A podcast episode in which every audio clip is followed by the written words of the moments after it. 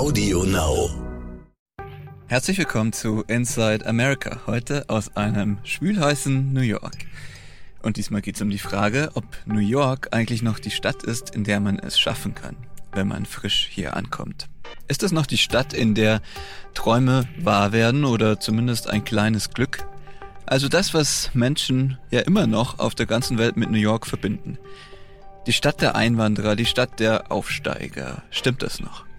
Die Frage geht an einen, der das aus erster Hand weiß. Den Nigerianer Abby Wemimo. Schon lange ein New Yorker, ein junger Start-up-Unternehmer, nämlich aus Harlem.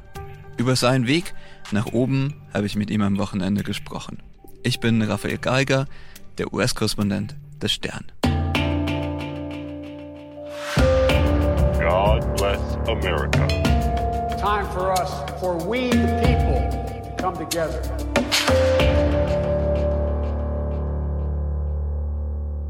In New York gab es zuletzt viel Feuerwerk. Eins zum Beispiel hier in Manhattan zur Feier des neuen, der neuen Impfrate im Bundesstaat. 70 Prozent der Erwachsenen haben jetzt mindestens einen Shot bekommen.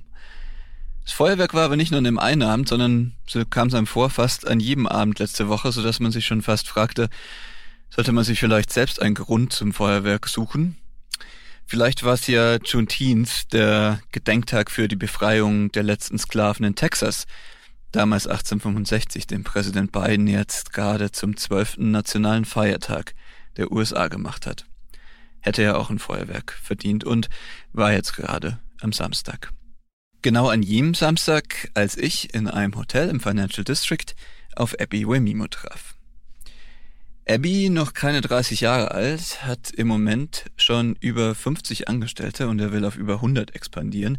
Er sagt dazu aggressives Einstellen. Er glaubt, dass jetzt sein Moment ist. Das Geschäftsmodell von Isuzu, so heißt sein Startup, verhilft Leuten zu einem Credit Record, also einem Bonitätsnachweis, würde man auf Deutsch sagen. Leuten, die keine Kreditkarte und sonst keine Kreditgeschichte haben, die einfach nur Miete zahlen und aber weil das System hier in den USA so ist, im Grunde überhaupt nichts bekommen, kein Auto abbezahlen können, keine Wohnung, kein Haus kaufen können. Das System schließt Millionen Menschen aus. Zum Beispiel ihn, Abby, damals, als er aus Nigeria in die USA kam, zusammen mit seiner Mutter. Humble background, yeah. Lagos, Nigeria, the opportunity to come here for college. Uh, my mother and I came here, but you know, our introduction to this country um, was particularly hard. In Minneapolis, we didn't have a credit score. Walked into one of the biggest banks to borrow money. We were turned away and had to go borrow money from a payday loan lender. Um, That was hard. Seine Mutter wollte unbedingt, dass Abby aufs College geht. Der Vater war lange verstorben, so zog sie mit ihm aus den Slums von Lagos, Nigeria, nach Minneapolis im mittleren Westen der USA. Sie hatten keinen Credit Score. Die Mutter bekam nur einen Kredit mit unverschämten 400% Zinsen. Das war hart, sagt Abby. Sie gab sogar den alten Ring des Vaters dran, verkaufte ihren ganzen Schmuck. Später bekam Abby dann ein Stipendium für ein Masterstudium in New York.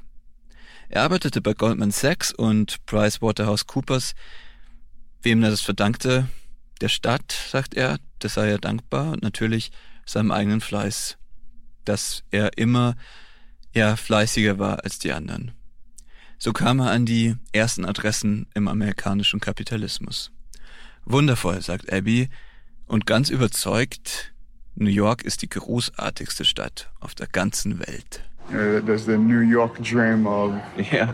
you come to New York regardless of who you are, regardless of the color of your skin, and if you can make it here, you can make it anywhere.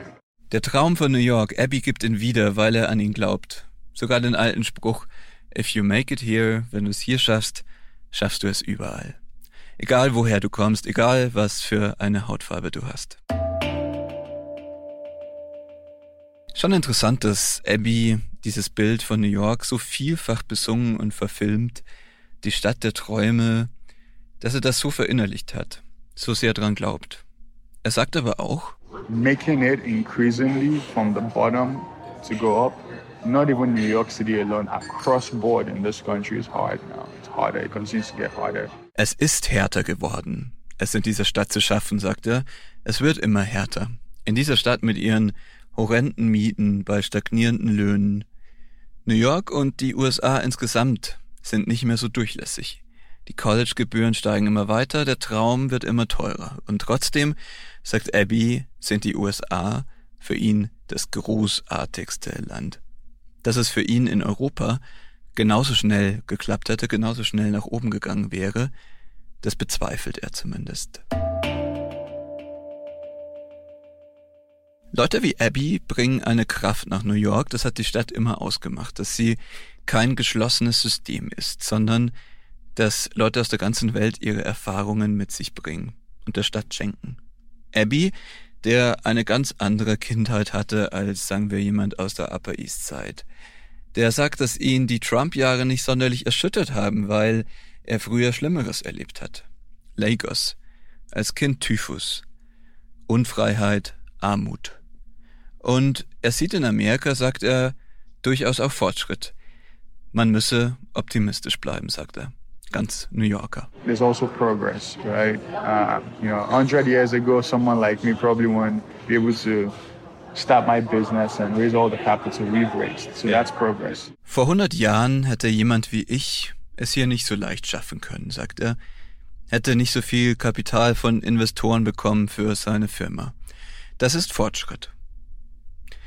Er erzählt dann noch, wie er damals aus Minneapolis nach New York kam und dachte, er sei wieder näher an zu Hause, also an Lagos, weil ihn das chaotische, das dicht besiedelte und laute New York ein bisschen daran erinnerte, an seine Heimatstadt in Nigeria.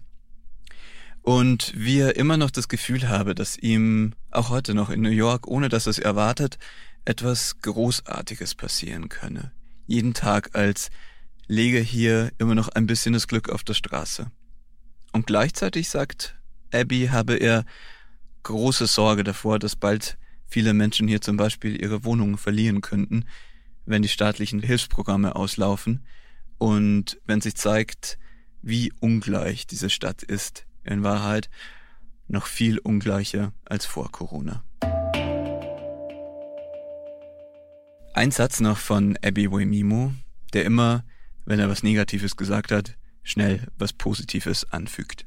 I've always been of the opinion that there's always a rainbow after the storm. Mm. The things will always get bad. Like things could get bad, but no condition is permanent. Yeah. Right? You know, I always tell people remember that there's it's gonna be rain. Yeah. It's gonna be a storm. You know. By the end, yeah. there's that beautiful rainbow, and we're like, wow. Er sei der Meinung, so sagt er das tatsächlich, dass nach einem Sturm immer ein Regenbogen auftauche, ein wunderschöner Regenbogen. Und wie er das so sagt, klingt es, als sei Abby eigentlich in New York geboren oder hat die Mentalität zumindest richtig aufgesaugt. Ein paar Jahre New York scheint es schon zu reichen. Schon ist man New Yorker mit dem ganzen Optimismus, der ganzen Energie, die dazugehört. Ein New Yorker durch und durch, sagt Abby Wemimo aus Lagos, das sei er. Nach acht Jahren in der Stadt. Er gehört jetzt hier richtig dazu. Das war Inside America. Danke, dass Sie dabei waren. Bis nächste Woche und liebe Grüße aus New York.